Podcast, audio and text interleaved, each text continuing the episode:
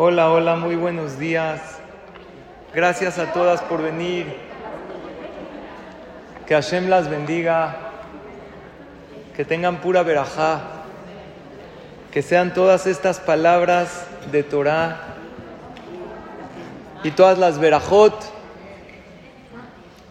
para verajá y atzlajá de todo Am Israel, para refuah shelema de Shelomo Ben Janet, linda Batistela, para todo aquel que necesita refuah shelema y leilui nishmat David Ben Susana Ruach Hashem Tenihenu Ben Primero que todo quiero anunciarles que tenemos Bezrat Hashem el domingo, no sé si vieron esos letreros por ahí, un evento de tefilín masivo para que todos los hombres nos vamos a poner juntos el tefilín para pedir por todos aquellos que no se han puesto el tefilín durante más de 100 días porque están secuestrados. Y muchos hayalim hoy ya se ponen el tefilín, cosa que antes no lo hacían.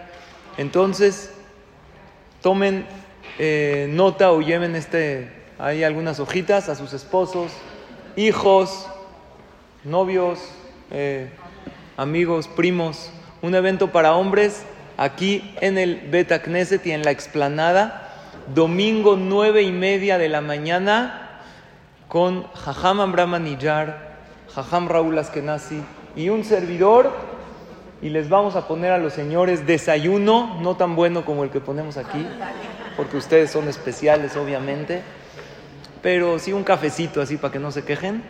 Y que traigan su tefilín y nos vamos a poner todos juntos el tefilín y vamos a pedir por Am Israel y por nuestros hermanos en Eretz Israel. Es este evento que se va a llevar a cabo domingo 9 de la mañana. Es una gran Bueno, vamos a comenzar con el tema del día de hoy. Las necesito muy atentas. ¿Están listas o no? El tema de hoy, Bezrat Hashem, Leilun Nishmat Lilia Bat Anjul, Ruach Hashem Tenihena El tema de hoy se denomina Sana tu pasado, vive tu presente y tendrás un mejor futuro. Y me da mucho gusto que estemos aquí todas juntas, porque es un espacio donde todas aprendemos Además, la pasamos bien. Nos conectamos con Hashem, mejoramos nuestra vida. Créanmelo, señoras, nada como venir al CNIS, escuchar palabras de Torah, recibir paz y tranquilidad que tanto la necesitamos. Una de las señoras, una de ustedes, creo que no está aquí presente, dijo, es que tengo una clase de aplicación mental, no siempre puedo venir a la clase. Pero no tiene usted idea, Jajam, que muchas de las cosas que estudiamos en la clase de aplicación mental, las estudiamos en nuestra clase de Torah. Y eso es algo increíble. Y yo quiero que no solamente escuchen estos conceptos, sino que apliquen estos conceptos, que tomen nota, porque les va a servir mucho en la vida. Hay tres tipos de personas. Hay gente que vive en el pasado, todo el tiempo están pensando en lo que pasó y su mente está allá atrás. Es que pasó esto. ¿Y esto por qué pasó? Esto no debería de haber pasado. Se lamentan por el pasado o incluso tienen recuerdos del pasado. Hay gente que todo el tiempo están en el futuro. Algún día lo voy a hacer, piensan en el futuro, esto lo voy a lograr, pero no hacen nada hoy. ¿Su mente dónde está? Allá o tienen miedo del futuro. Y hay gente que vive el presente, viven el momento. Hay que vivir el presente porque es el único momento que tenemos para vivir. Y hay quien arruina su presente por un pasado. Hay dos tipos de pasados. Hay un pasado difícil por algo que pasó, algo que me sucedió, y no estaba en mi control. Una pérdida, un dolor, o hay un pasado difícil por algo que yo hice, pequé, me equivoqué, la regué. Y esos dos tipos de pasados No hay que cargarlos, porque el pasado es como un muerto que ya falleció. ¿Qué podemos hacer con alguien que falleció? Recordarlo. No lo podemos revivir. No somos Dios. Hashem revive a los muertos cuando venga el Mashiach. Pero un pasado es algo muerto que no lo podemos revivir y traer al presente. El futuro es como un bebé que todavía no nace. Y el presente es la vida misma. Y hay que aprender a vivir el presente, porque en una ocasión les dije una frase que dice de esta manera, y es muy importante tener clara esta frase. El exceso de pasado genera depresión. El exceso de futuro genera ansiedad. Y vivir el presente nos da paz y tranquilidad. La persona que tiene depresión es porque está pensando mucho en su pasado, porque no ha salido de su pasado y se sigue repitiendo ese difícil pasado. La persona que vive muy ansioso es porque está mucho allá en el futuro. Y como nadie tenemos nada claro sobre el futuro y lo estamos constantemente pensando, ¿y qué va a pasar? Y si no sucede, y si sí sucede, ¿eso que genera en la persona? Ansiedad. Porque la ansiedad se genera a cosas que van a suceder y no tiene uno el control. Y vivir el presente le da paz y tranquilidad. Por eso uno de los mejores consejos de la vida es vivir el presente. La gente que es feliz vive en el momento presente. La gente que tiene inteligencia emocional vive en el presente. Y la gente que no es feliz son aquellas personas que dejan a su mente divagar en el pasado y en el futuro. En la Torá está escrito sobre este tema y yo soy fan de la Torá, porque en la Torá hay todo. ¿Saben? Hay dos tipos de psicología. La psicología tradicional es la que ven al paciente y ven todo su pasado. A ver, ¿por qué tiene este trauma? Vamos a regresarnos atrás. A lo mejor en su niñez vivió algo, a lo mejor le pasó así y checan su pasado. Pero hay otro tipo de psicología que se dedica a estudiar el presente. ¿Qué es lo que hay en el presente para poder vivir bien? Eso es lo que se llama la psicología positiva. Y es principalmente la ideología de la Torah. Dentro de unos días tenemos la fiesta de Purim. En la fiesta de Purim, al principio la situación estaba muy difícil. Antes del decreto de exterminio a todos los Yehudim, que era muy duro este decreto, hubo también un episodio muy difícil, que una mujer judía fue llevada a la fuerza con el rey Ahasveros. Es la peor situación que pueda haber. ¿Qué pensaba Esther en el momento que fue arrancada una mujer casada, según muchas opiniones, esposa de Mordejai? Ahora espérate, Ahasveros, ¿qué dijo? Hay que buscar doncellas solteras, jóvenes, vírgenes para Ahasveros. De repente Esther, que según muchas opiniones era casada, también es llevada. ¿Pero por qué es llevada? Si él ni siquiera solicitó la presencia de mujeres casadas, se la llevaron a la fuerza. Ella podía pensar que está en la peor situación que se puede encontrar. Una persona inmoral, muy baja. ¿Qué quería de ella? seguro la va a impurificar. Es una situación muy degradante. Y ella, lo primero que pensaba que era, ¿por qué a mí? ¿Por qué yo? ¿Qué hice de malo? ¿Era una mujer buena o no? Sí. Y podía ella estar enfrascada en esos pensamientos y no salir de ahí. Sin embargo, ella decidió cambiar el chip y pensar lo siguiente. Si Dios me mandó aquí en contra de todas las probabilidades. No estaban buscando a mujeres como ella. Era mayor, no era tan joven. Hay una opinión que tenía 70 años. A los 70 años todavía se es joven. Pero, ¿eh? Igual. Exacto. Pero no era tan joven como Hashverosh quería. Y era casada. ¿Qué hago aquí? Ella decidió pensar que si Dios me mandó aquí es por algo. Por lo tanto, no estaré pensando por qué yo, por qué a mí, por qué en este momento, por qué de esta manera, sino voy a salvar a mi pueblo. Y lo hizo. Para vivir el presente Me gusta esta frase. Escuchen la frase. Saber vivir es hacer lo que tenemos, hacer lo que podemos con lo que tenemos en el lugar en donde estamos. ¿Qué tienes ahorita? ¿Qué puedes hacer ahorita? ¿Y en qué lugar te encuentras? En el juego de las barajas, hay muchos juegos con barajas.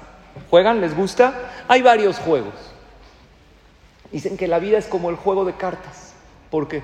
Tú no pusiste las reglas, no las inventaste tú. Tú no escogiste tus barajas, las revuelven y te las dan. ¿Qué pasa?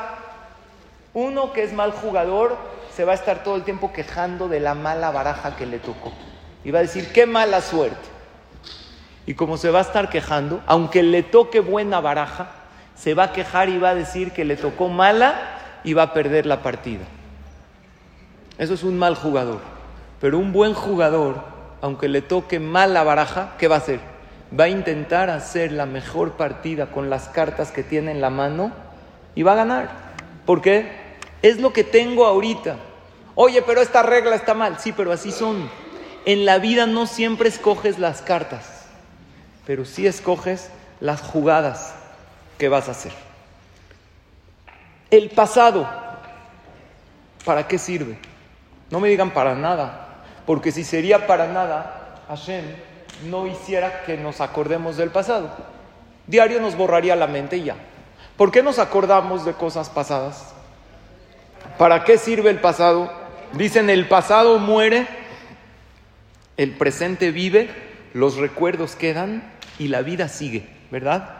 El pasado ya murió, pero ¿qué me quedó del pasado? Los recuerdos. ¿Qué me quedó del pasado? Las enseñanzas.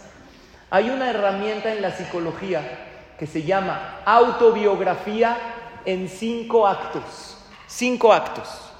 Primer acto, ¿se acuerdan de los chistes de primer acto? ¿Sí o no? Primer acto. Una mosca con bata. Una mosca con bata. Segundo acto otra mosca con bata. Tercer acto, otra mosca con bata. ¿Cómo se llamó la obra? Combata las moscas.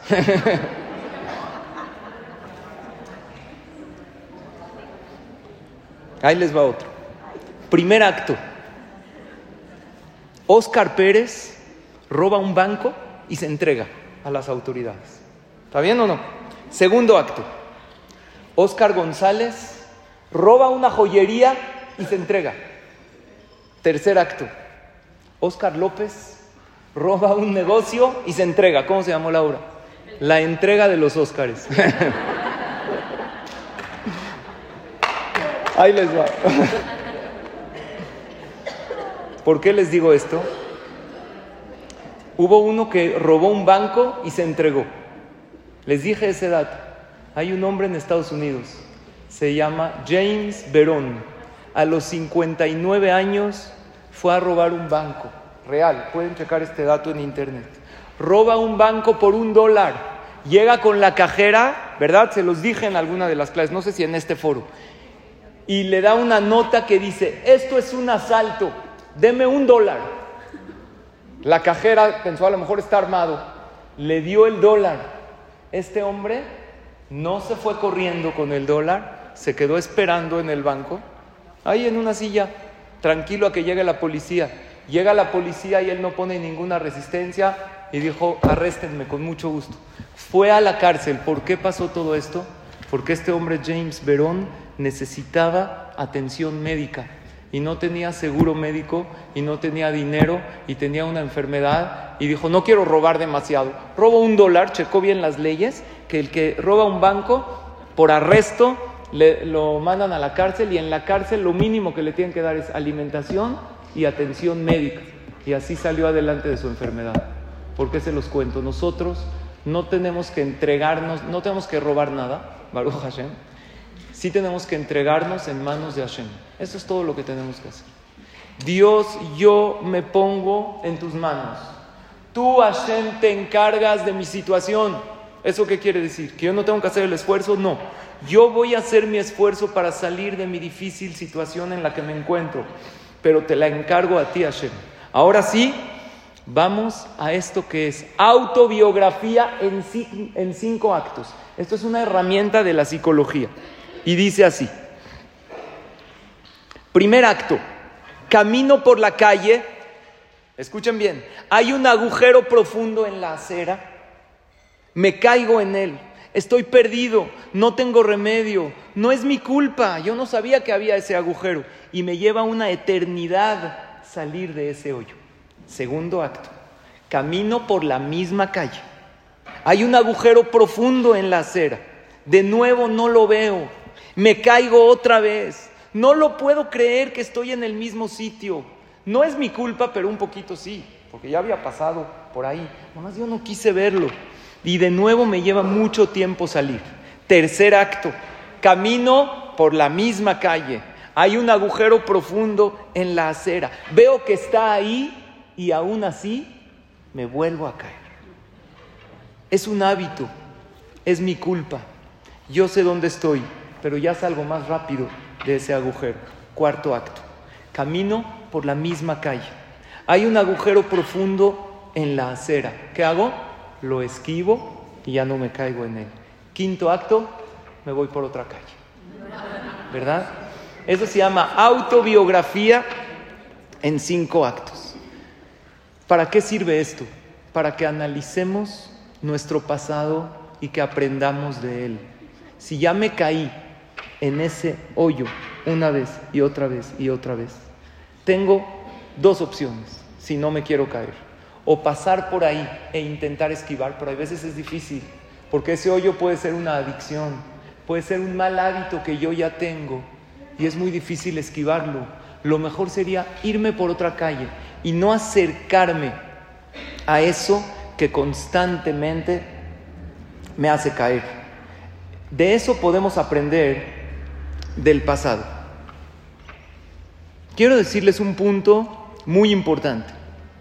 El Pasuk dice, Yazov Rashad Arko, el malvado que abandone, no dice que abandone su pecado, no dice que el malvado abandone su error dice que abandone su camino. Hay veces, ¿saben qué podemos aprender del pasado? Porque del pasado no, no podemos traerlo al presente y no podemos vivir en él. Pero ¿qué podemos? Aprender del pasado. Si es un pasado, entonces vamos a dividir el pasado en dos. Si es un pasado donde algo me sucedió, yo no me equivoqué, algo difícil me pasó, una pérdida, un dolor, Barminan un divorcio, ¿qué se hace? Entonces yo cuando hablo con gente que han pasado por dolores en la vida, le digo lo siguiente, ¿quieres cerrar el capítulo llamado pasado doloroso? Haz una lista, hasta escribe, ¿qué aprendiste de ese pasado difícil? Y si es un pasado difícil en el cual no algo me pasó, yo me equivoqué, yo la regué, y me di cuenta que yo la regué. Lo que no debes hacer es estar cargando con la culpa. Es que cómo lo hice, por qué lo hice, qué tonto fui. Eso no es Teshuvah. ¿Saben qué es Teshuvah? En la Torah el concepto de arrepentimiento es decir, ¿qué hice mal? Claro que hice mal, soy persona. Dios no me creó para que no peque, ni para que no me equivoque. Dios me creó para superarme día con día. Y ahora mi superación es, ¿qué hice en ese pasado para no volverlo a hacer? Y para no volver a caer, intentaré no pasar por esa misma acera que siempre paso y siempre me caigo. Me trataré de alejar de ese lugar para cambiar los malos hábitos. ¿Qué puedo aprender del pasado? A lo mejor alejarme de gente. Hay gente que te quita la energía, que te drena, que te afecta sin juzgarlos, sin odiarlos, me voy a alejar de ese tipo de personas. Me voy a alejar de cosas que cuando las tengo cerca me afectan. Habían dos ancianas hablando entre ellas. Dijo, ya no aguanto, una dice a ya no aguanto a mi esposo. Todo el día, mi esposo Jacobo se muerde las uñas todo el día. Es un pésimo hábito. Le dice la otra, le dice, ¿por qué no haces lo que yo hice? Porque mi esposo, Isaac, también todo el día se mordía las uñas. ¿Y qué hiciste? Le escondí la, dentadura postiza. ya no se las muerde. Eso es quitar qué? Quitar las cosas que te llevan. Habían dos esposas, eran amigas. Una le dijo a la otra, yo no aguanto, mi esposo es el más desordenado que hay. Llega a la casa, toma, deja ahí. Come, deja tirado. Se baña, deja la ropa en el piso. La toalla colgada en la manija de la puerta. Ahí no va. ¿Sí o no? Los zapatos cada uno por otro lado. Le dijo, ¿por qué no haces lo que yo hice? Le dijo, ¿qué hiciste? Yo apenas me casé. Me di cuenta que mi esposo era el más desordenado. Y le dije lo siguiente, espera, a ver, hoy es el primer día que vivimos en esta casa. Que queden claras las reglas. Tomas, lavas tu vaso y lo dejas en su lugar. Comes, lavas tu plato, lo dejas en su lugar y recoges toda la cocina.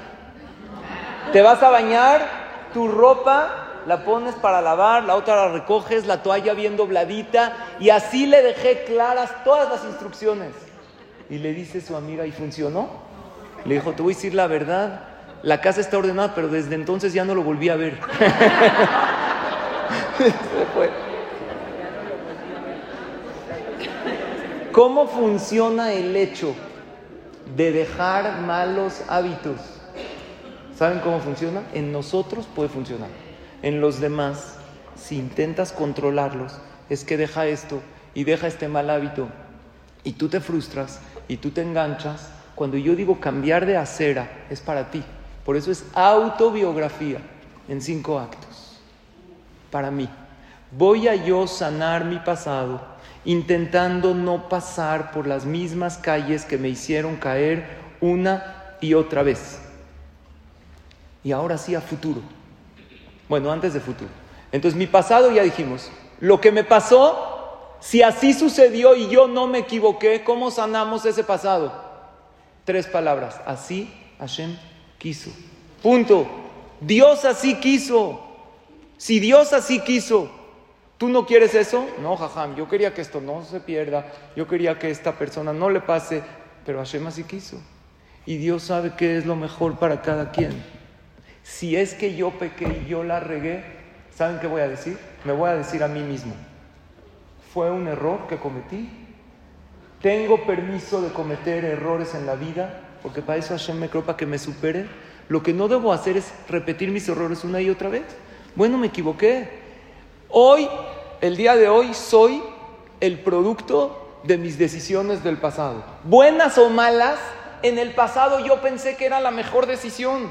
Bueno, ya aprendí, ya vi qué es lo que no debo hacer, qué es lo que sí debo hacer y sigo adelante. Eso a mí personalmente me ayuda mucho para no atormentarme con cosas que me equivoqué en el pasado. Es lo mejor que decidí en ese momento. Y si Dios me perdona, la pregunta es si yo me perdono. Hashem, claro que te perdona. ¿Tú te perdonas? Tienes que aprender a perdonarte y decir, la regué, me equivoqué, sigo adelante. Ahora, el presente. El presente es el lugar más fácil de vivir. Vamos a hablar en la vida en general. Generalmente estoy bien en mi presente. Generalmente el momento que estoy viviendo es bueno. Este momento es bueno, está maravilloso. Estás en el CNIS, estás tomando una clase de Torah, estás escuchando, estás sana, estás contenta, estás tranquila.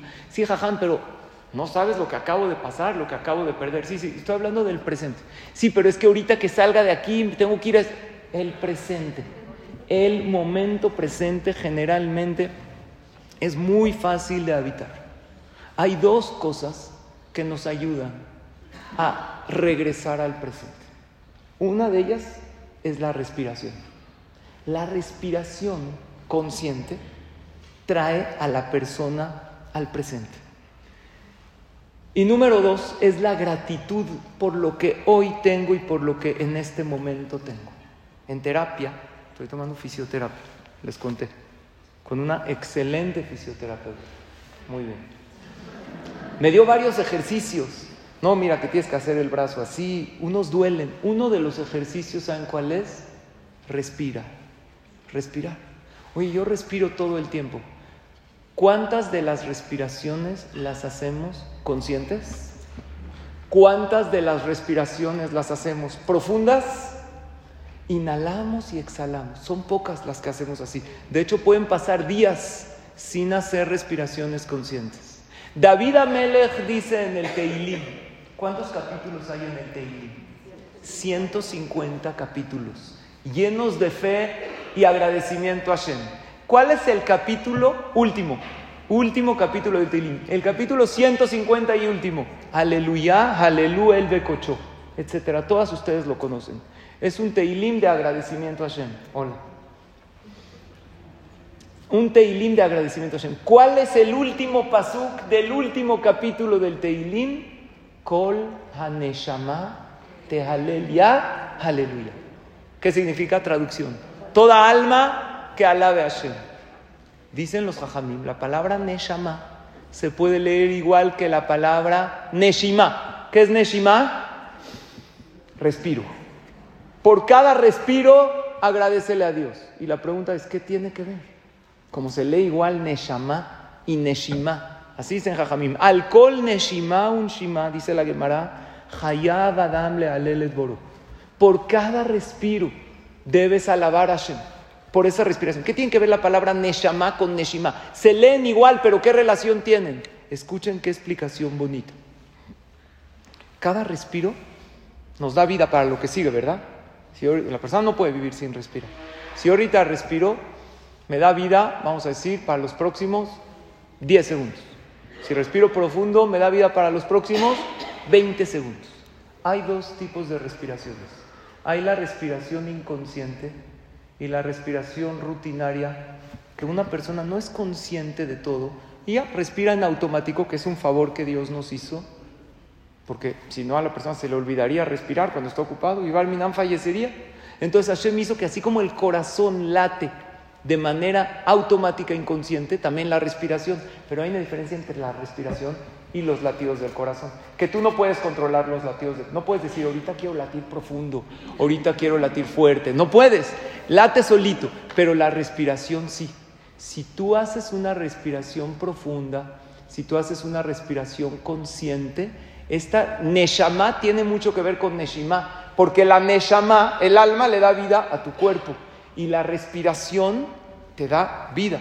Dice David Amelech, por cada respiro que des, decide disfrutar este momento, este respiro y estos segundos que vienen después de él.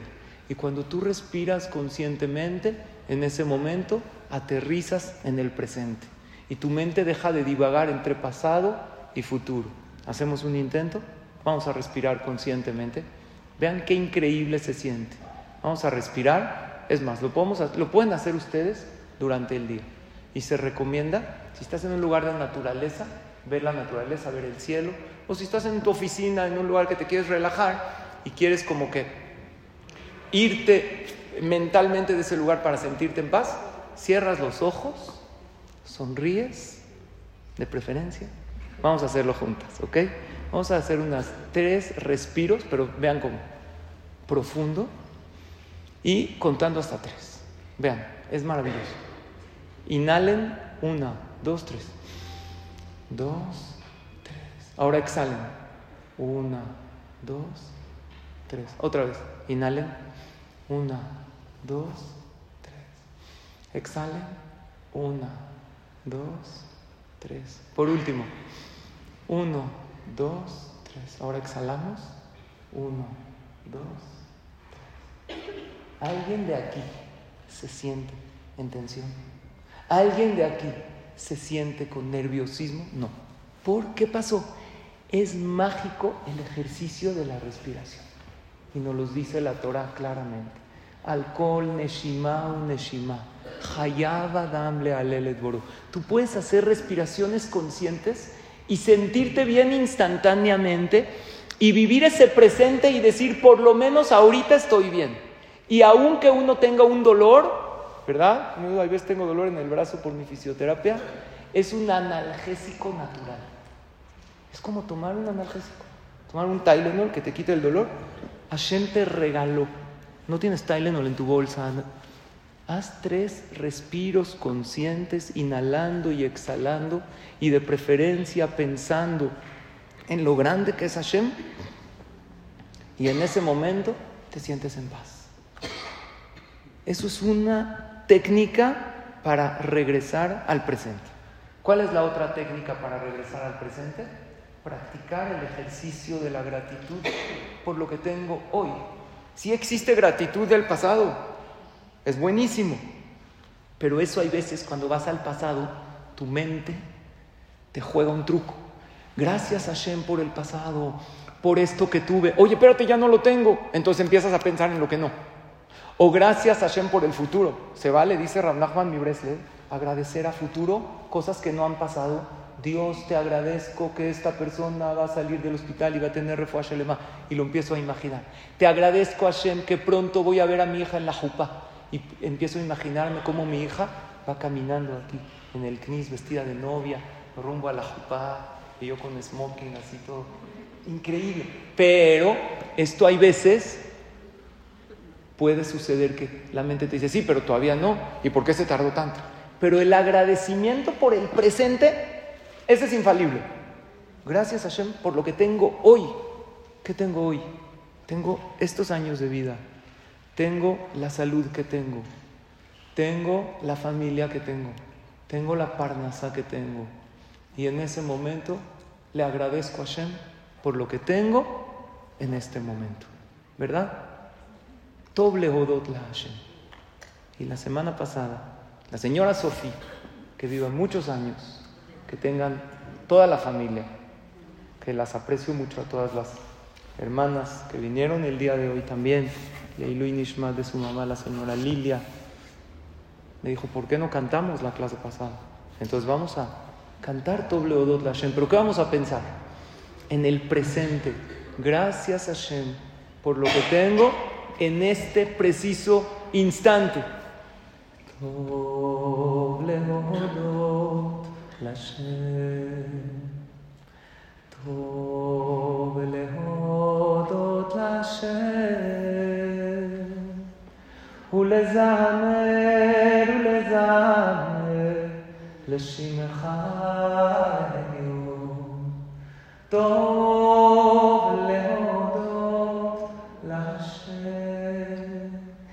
Gracias Hashem por lo que tengo en este momento.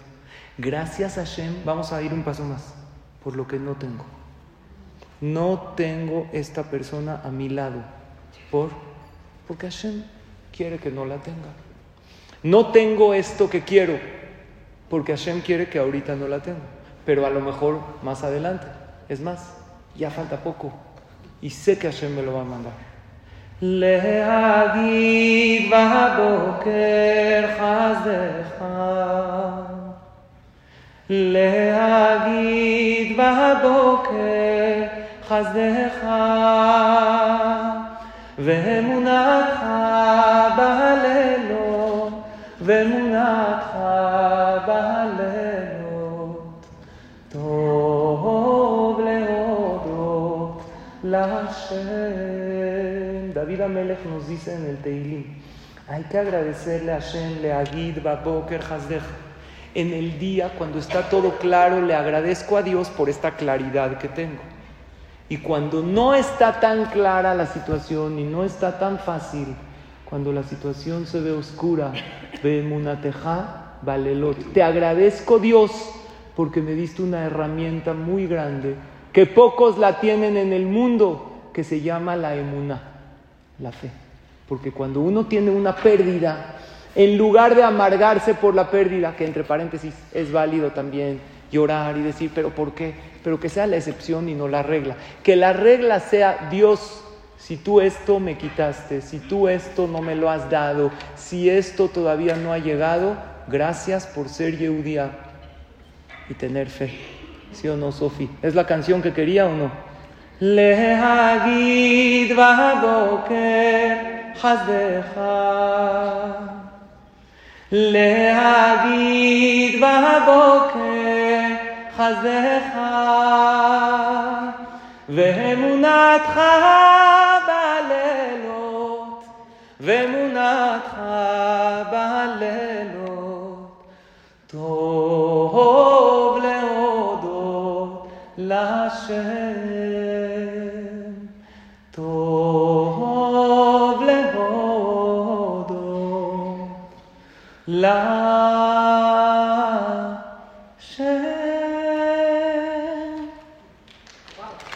¿Cumplí o no? Gracias. Eso es el presente. Tenemos dos herramientas para enfrentar, para vivir, mejor dicho, el presente. La respiración constante y la gratitud. Vamos al futuro. ¿Qué va a pasar? Ya no lo tengo. Ya lo perdí. No ha llegado. Y me dijeron que iba a llegar. ¿Qué va a pasar en Israel? Que hay guerra. El Mashiach. ¿Cuándo va a llegar? Y si llega, a lo mejor algo pasa, nos da miedo. ¿Y en Israel qué? ¿Y la economía qué? ¿Y la escasez de agua? ¿El día cero que va a llegar? Eh, ¿Qué va a pasar? ¿Qué hacemos con el futuro? ¿Saben qué? Todo es Minashamayim. Israel salió en las noticias está ofreciendo una solución para la escasez de agua mundial. Ojalá y lo haga, porque Israel cuando la ONU le dio a Israel hace setenta y tantos años era un desierto. Israel inventaron el tema de importación de nubes. Hay un tema de, riego por goteo y hacen... Israel está ofreciendo, Bezrat Hashem, al mundo entero una solución para la escasez de agua mundial. Y si así es, va a ser un Kiddush Hashem muy grande. Hashem tiene la solución. Porque si hay una escasez de agua en nuestro país, particularmente, ¿verdad? En la Ciudad de México. ¿Qué va a pasar? Entonces, hay que repetirnos esta frase. La frase dice, cuando lleguemos a, a ese puente lo cruzamos. Miren, no sé qué va a pasar en el futuro, pero sí sé en manos de quién va a estar ese futuro. Sé que está en manos de Hashem. En hebreo dicen, en alma lido. No hay de qué preocuparse. Hay que ocuparse, pero no hay de qué preocuparse. Oye, es que ¿qué vamos a hacer? Ahorita la familia, alguien me estaba diciendo, una persona, una persona cercana, oye, ¿qué va a hacer en las fiestas? Porque ahorita cae, ¿qué cuando empieza? No, no, en las fiestas de Rosh Hashanah, Yom Kippur, me enseñó el calendario. Espérate, oye, vamos a ir a casa de mi mamá, vamos a ir a casa de tu mamá, empiezan a pelear desde ahorita. Tranquilos. Ahorita tranquilos, escuchen, llegó una persona con un jajá muy grande que se llamaba Rab Israel Salanter. Llegó esta persona con el jajam y le dijo, jajam, tengo un problema. Yo soy abrej, ¿qué es un abrej? Una persona que se dedica a estudiar Torah, pero recibe un sueldo muy reducido. Así es, los kolelim generalmente se mantienen con dificultad y le dan a los abrejim que estudian Torah un sueldo pequeño y necesita la esposa ayudar o él, le dijo, jajam, tengo un problema, dígame cómo voy a casar a mi hija, yo soy abrej. Le dijo, más alto, ¿cuándo se comprometió tu hija? Dijo, no, no, para nada, no se ha comprometido. Dijo, ¿cómo? ¿A qué te refieres? Dijo, no, no, jajam nació hoy. Yo le vine a preguntar que tengo ese problema, acaba de nacer mi hija, ¿cómo la voy a casar? Le dijo el jajam, espérate. Hashem tiene el camino y tú te estás preocupando por adelantado y la preocupación a futuro es como pagar una, empezar a pagar una deuda que a lo mejor nunca va a llegar. Ustedes saben que todos los días en la tefila comenzamos con un pasuk, la tefila, casi al comienzo del rezo, que dice Adonai Melech, Adonai Malach, Adonai Imloch, Leolam Baed. ¿Qué significa? Hashem es el rey, que es Melech reina en momento presente. Hashem Malach, ¿qué es Malach? Reinó. Hashem Imloch, Leolam reinará. ¿Qué pregunta tienen a este paso? ¿Cómo debería de estar el orden? Debería de empezar con el pasado. Hashem Malach, Hashem Melech, Hashem Imloch, pero el pasuk no dice así, es un pasuk en el Teilim. Dice Hashem Melech en presente. ¿Por qué comenzamos con el presente? porque la Torah nos viene a enseñar que ese es el orden de la vida. Primero empieza con el presente. Es, ¿Quieres sanar tu vida y vivir más tranquila y más en paz? Primero entiende que esta situación actual Dios la está controlando y que todo está bajo control de Hashem. Después Hashem Malach, ve que aprendiste del pasado y qué error cometiste, no para culparte, para no volverlo a cometer, para no pasar por la misma calle de qué personas te tienes que alejar sin juzgarlas Y Hashem Imloch Leolam Y tranquila, a futuro. Va a ser el mismo Dios que va a tener el futuro bien para ti. Ahora, ¿qué pasa si una persona está en un presente que no puede disfrutar? Porque yo ahorita les dije, oye, mira qué bonito presente, estás en el CNIS, o a lo mejor alguien nos está oyendo ahorita en su coche, entonces está en un buen presente, o a lo mejor alguien nos está oyendo en el gym, o a lo mejor alguien nos está oyendo en la caminadora. En una ocasión entré a una boda y me dijo una señora, es con mi esposo, y me dijo una señora, Jajam, ayer caminé con usted en el lago de Chapultepec. Y mi esposo me volvió a ver. Me dijo, ¿fuiste a caminar con ella? Con razón. Ya empezaste con las mentiras. Le dije, no, no. Señora, aclárele a mi esposa. Por favor, acláreselo. No, no, jajam. Yo me puse los audífonos y estaba oyendo la clase. Que quede claro. Para la persona que está oyendo la clase y está en un presente bonito, está bien. Pero ¿qué pasa para alguien que está en un presente difícil? ¿Cómo vive su presente el que está Barminan en el hospital? Voy a agarrar un ejemplo extremo. Está con dolores, está con un problema en el presente. Entonces, primero, tiene que ver esa persona qué cosas buenas tiene en este preciso momento. Ayer fui a visitar a un amigo, muy amigo, al hospital. Y Besrat Hashem que tenga refuah para toda nuestra. Le dije, querido amigo, no caigas en el por qué yo, porque, porque toda la familia están sufriendo. Fue algo repentino. Está...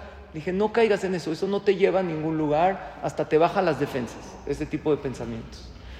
Mejor dime por favor, en todo este dolor que has sufrido, ¿dónde has visto la mano de Dios? Y me empezó a decir, este doctor no me contestó, fui el primero que le llamé, y al final qué bueno que no me contestó porque me dijeron que no era tan bueno, y el otro doctor que no quería ir con él, ese fue el bueno. Dije, empieza a ver ese tipo de cosas. Así dice el Gaón de Vilna. Ve lo bueno que tienes en este momento. Dice el Gaón de Vilna, Kibe Con alegría, dice el Pasuk, van a salir. ¿Qué puedes tener de positivo que puedas alegrarte y agradecerle a Hashem en este preciso momento? Lo otro que le dije es, analiza cómo esto que es difícil, Bezrat Hashem, vas a ver que va a ser para bien. ¿Cómo puede ser para bien? Que una persona joven esté con muchos dolores en el hospital y toda su familia ahí con él. Le dije, no sé, no sé. Hay varias anécdotas de gente que después de tener ese stop, ya sea hospital, casa, entendió que la vida le dio una segunda oportunidad y empezó a hacer cosas maravillosas en su vida. Hay gente que después de pasar por un momento difícil, lo usó para ayudar a los demás. Porque nosotros de quién tomamos consejo. El rey Salomón dice, siempre pide consejo. Hay que tomar consejo de gente que te quiere. ¿De quién más? De gente sabia. Pero principalmente de quién hay que tomar consejo de los ancianos. ¿Qué tienen los ancianos, las ancianas, que nos pueden dar buenos consejos? Así dice el rey Salomón. Toma consejo de gente mayor. ¿Qué tienen? ¿En qué universidad estudiaron? En la universidad llamada vida. Y a lo mejor yo, que estoy pasando hoy por este momento difícil, que me tardé en obtener eh, mi shidduch o el de mi hija, o sacar adelante mi negocio, o estar sano. Esta experiencia que la vida me dio, un día yo voy a llegar con alguien y lo voy a aconsejar. Y no lo voy a aconsejar desde mi zona de confort diciéndole haz esto, no. Le voy a decir, yo lo pasé. Yo viví este dolor que tú hoy estás viviendo. Y a mí lo que me ayudó fue ABCD. Porque todos los que estamos en un dolor, no importa qué tipo, si tienes amigos o amigas, se te han acercado y te han dicho, ¿qué crees? Yo viví esto y esto me ayudó. Y así como a ti te están ayudando a pasar este dolor actual que estás viviendo, el día de mañana tú vas a tener esta experiencia y vas a ayudar a los demás. Y además todos sabemos que de las dificultades nos hacemos más fuertes. Pero jajam, yo ahorita no me quería hacer más fuerte. Pero Hashem sabe que ahorita nos toca fortalecernos un poco más, porque había una vez un sabio que le daba consejos a un joven y le dijo a este joven, yo te voy a, a regalar algo maravilloso. Mira, aquí hay un capullo. En este capullo hay una oruga. Y esta oruga un día se va a convertir en una hermosa mariposa. Cuando veas a la oruga esforzándose para salir, te vas a ver tentado. No la vayas a ayudar. Porque si le rompes el capullo, no va a volar. Entonces un día el joven siempre veía el capullo. Un día empieza a ver movimiento y ve que hay una oruga esforzándose para salir y va para un lado, para el otro y trata de romper y él la verdad no se aguantó, se tentó el corazón, agarró unas tijeras, rompió este capullo. ¿Salió la mariposa o no? Sí salió. ¿Voló o no voló? No voló. Al poco tiempo murió. ¿Por qué?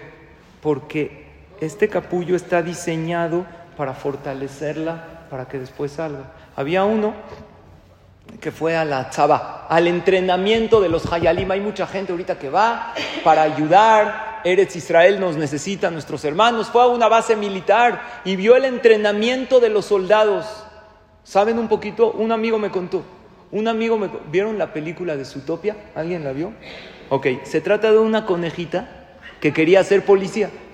Y el entrenamiento para ser policía es muy difícil porque está hecho para mamíferos muy altos. Entonces la ponían, ¿verdad o no? Yo la he visto con mis hijos. La, ponen a, nadar contra la corriente y a subir muros. Y esta conejita no podía. Y al final logra, después de mucho esfuerzo, lo logra hacer y se hace policía. En la Chabá les hacen entrenamientos muy fuertes a los Hayalim. Yo tengo un amigo, él me contó. Lo cargan con una carga pesada una mochila con el arma, con, le ponen cosas que pesen, con piedras a veces le ponen. Y el mefaqued le dice, párate acá. Y no le dice hacia dónde.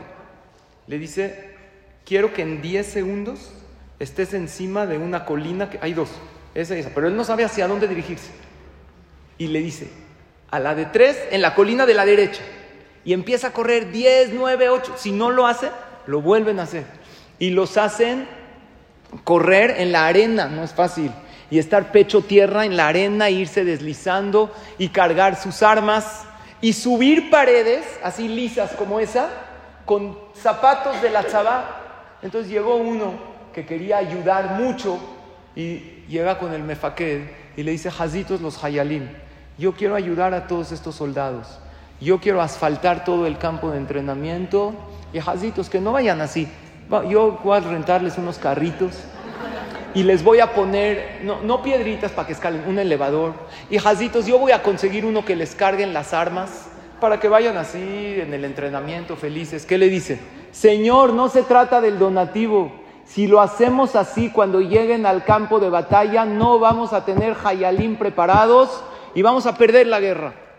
Por lo tanto, este Mefaqued, él sabe este general del ejército, el entrenamiento para los Hayalim. Y hay veces se puede equivocar, pero seguro que el entrenamiento que nos está mandando Hashem es el exacto y el perfecto para que nos fortalezcamos y seamos mejores. ¿Me quiere decir perdón, algo?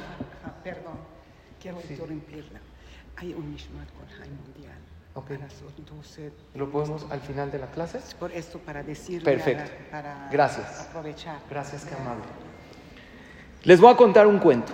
Escuchen este cuento. ¿Se acuerdan de los aguateros que cargaban en sus hombros eh, un palo con dos cubetas y llevaban agua? Antes no habían llaves de agua. Este cuento dice así, un cargador de agua tenía dos grandes vasijas que colgaban a los extremos de un palo y que llevaba encima de los hombros.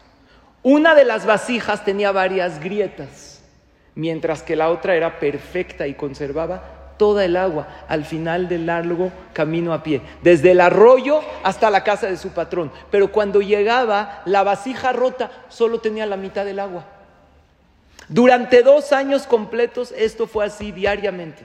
Desde luego, la vasija perfecta estaba muy orgullosa de sus logros, pues era perfecta para los fines para los que fue creada. Pero la pobre vasija agrietada y rota estaba muy avergonzada de su imperfección y se sentía miserable porque solo podía hacer la mitad de todo lo que se suponía que era su obligación. Después de dos años, la vasija quebrada le habló al aguatero y le dijo, estoy avergonzada y me quiero disculpar contigo, porque debido a mis grietas solo puedes entregar la mitad de mi carga y solo obtienes la mitad del valor que debes recibir. Como la vasija grieteada se le caía el agua en el camino, le pagaban la mitad, entonces se disculpó con él. El aguatero le dijo compasivamente, cuando regresemos a la casa, quiero que notes las bellísimas flores que crecen a lo largo del camino. Así lo hizo la vasija. Y en efecto vio muchísimas flores hermosas a lo largo del trayecto. Pero de todos modos se sintió apenada, porque al final solo quedaba dentro de sí la mitad del agua que tenía que llevar. El aguatero le dijo entonces, ¿te diste cuenta de que las flores solo crecen de tu lado del camino? Siempre he sabido de tus grietas y quise sacar el lado positivo de ello. Sembré semillas de flores a lo largo de todo el camino por donde vas y todos los días tú las has regado y por dos años yo he podido recoger estas flores para llevárselas a mi esposa y alegrarla. Si no fueras exactamente como eres con todo y tus defectos, no hubiera sido posible crear esta belleza. Esta anécdota nos dice que las flores salen de dolores y de dificultades y me atrevo a decir aún de pérdidas difíciles como de seres queridos o de cosas materiales. Después salen cosas buenas cuando sabemos sobrellevar y sabemos que a futuro nos esperan grandes flores de la vida. Entonces vamos a ver las lecciones que estudiamos el día de hoy. Dijimos, sana tu pasado, vive tu presente y tendrás un mejor futuro. Lo mejor es vivir el presente. Vivir el presente analizar lo que tengo, nos ayuda mucho el ejercicio de la respiración, que vale la pena hacerlo siempre, es un analgésico natural y un calmante, y además la gratitud por el presente. A futuro pensar, Hashem me está preparando algo para crecer, y me entrego en sus manos por completo. Y para disfrutar de las cosas, aléjate de esas cosas que te impiden disfrutar de la vida. Hay un pasú que dice, Beatema de Bekim, lo decimos en la Abdalá, al empezar la semana. ¿Te quieres apegar a Dios? Tienes que vivir el día de hoy. La vida es más fácil cuando es vivida día por día. Oye, ¿qué voy a hacer ante esta pérdida? No sé. Hoy voy a hacer esto. Mañana veo. Dios, no sé qué va a pasar. Sé que Hashem estará conmigo. ¿Qué va a pasar mañana? No sé. Vamos paso a pasito ante las dificultades, ante los dolores. Hay una Gemara que dice, Yesh koneo lamo Hay quien adquiere su olama va en un instante. ¿Cómo que en un instante? Si la persona se tiene que esforzar 120 años de mitzvot para tener olama va. Una de las explicaciones, ¿saben cuál es? Una muy bonita. Cada instante. Ahorita vivo este instante. Ahorita estoy adquiriendo mi olama va. Sí, porque ahorita estoy aquí en el CNIS. Saliendo, ¿cómo adquiero mi olama va? ¿Qué tengo que hacer? ¿Cómo tengo que llegar a mi hogar? ¿Cómo tengo que hablarle a mi amiga? ¿Qué gesed tengo que hacer? Y así, instante a instante. Hubo gente que no se la pasaron bien, pero vivieron el momento. ¿Saben de quién lo aprendemos? Había un jajam muy grande, se llamaba Rabbi Akiva. Este jajam tuvo un pasado muy difícil. ¿Escucharon de Rabbi Akiva? Este jajam al principio renegó en la Torah. Nadie se quería casar con él cuando hizo Teshuvah. Después, cuando hizo Teshuvah y se acercó a la Torah, tenía muchos alumnos, miles y todos fallecieron. Pero él siempre vio, ¿qué tengo que hacer ahora? Ahorita tengo que llorar por la pérdida, lloro. Ahorita tengo que alegrarme, me alegro. así, momento a momento. ¿Cómo se escribe aquí? Va, Ain, Kuf, Yud, Bet, Alef. Son las iniciales de la frase Yesh, Kone, Olamo, Besha'a, Ahat. En cada momento y momento, Rabbi Akiva supo qué hacer. Ahorita voy a hacer lo que puedo hacer. Porque el error más grande del ser humano es no hacer nada por no poder hacerlo todo. Es verdad, no puedo hacer todo, pero algo puedo hacer. Y termino con esto, tenía algo más que ya no alcancé a decírselos, pero lo que sí les quiero decir es que todos podemos hacer lo máximo que tenemos hoy con lo que tenemos para poder lograr tener algo bueno en un futuro. Había en una ocasión un joven, ¿vieron esa edad de que están muy difíciles los jóvenes? El papá le dice, trabaja en esto, no, sal con esta, no, esto, en la edad del chocolate, todo le choca y nada le late. ¿Verdad? Entonces, este joven está en, la, en esta edad y su papá le dice, bueno, ¿qué vas a hacer de tu vida? Ya, papá, ya. Un día llega el papá. Cada chava que el papá le ofrecía, ¿cuál era la respuesta automática? No. Pero es muy buena, pero como tú me dijiste, ahora no. Entonces llega el papá y le dice, nada más quiero que me escuches una vez. Tengo una novia para ti. Papá, por favor, no quiero ni... Nada más déjame decirte quién es. Ok, ¿quién? Pero te digo que no voy a querer. Es la hija de Bill Gates. Papá, de verdad, de verdad. ¿Quieres ver una foto? No, papá, no necesito foto. Si es la hija de Bill Gates, salgo con ella hoy. No necesito ver no necesito referencias de ella. dijo, pero conste, papá. dijo, sí, te estoy hablando en serio. El papá hace una cita con Bill Gates. Va con Bill Gates después de que le dieron cita. Le dijo, tú tienes una hija, ¿verdad? Sí. Tengo un muchacho para tu hija. Le dijo, ¿quién eres tú? No te conozco. Le dijo, espérate, este muchacho es mi hijo. ¿Y tú quién, quién es? ¿Quién es ese moped de tu hijo? Le dijo, te voy a explicar. Mi hijo es el director del Banco Mundial. Tiene un sueldazo. Es una persona muy importante. Ah, pero el director del Banco Mundial, claro que me interesa. Toma los datos. El papá va con el director del Banco Mundial y le dice, eh, aquí hay un director, claro, no tienen un puesto vacante, no, pero ¿qué cree? Yo tengo el yerno de Bill Gates. Está buscando un trabajo como yerno de Bill Gates. Claro que sí. Si no hay una vacante, se la hacemos. Imagínate que el yerno de Bill Gates trabaja. Todas las acciones del banco y la gente va a empezar a invertir. Dijo, es el yerno de Bill Gates. Y así fue. Que de la nada, ¿qué le consiguió? Trabajo, ¿qué más? Shidduch, todo de maravilla, sin tener nada. Esto no pasó. Pero ¿qué sí puede sucedernos en la vida? Yo puedo decir, ¿qué tengo en este momento en la vida y de aquí en adelante con estas cartas que tengo, en lugar de quejarme de esta baraja que me tocó? Voy a tratar de hacer la mejor partida de la vida. Y termino con esta frase que puede sanarnos mucho. Analícenla y ya, ya oí la alarma, pero ya acabé. Escuchen, escuchen y repítansela. Querido pasado, gracias por, por tus lecciones. Querido futuro, estoy lista. Querido Hashem, gracias por una nueva oportunidad. Escúchenme otra vez. Querido pasado, ahorita los aplausos. Gracias por tus lecciones.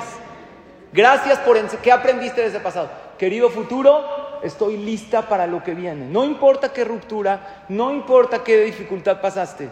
Querido Hashem, gracias por otra oportunidad, porque cada día que abres los ojos es Dios diciéndote, hazlo hoy mejor que ayer. Y estoy seguro que lo vas a lograr. Ahora sí, aplausos. Gracias. Y nos vemos de Hashem el martes que entra. Que tengan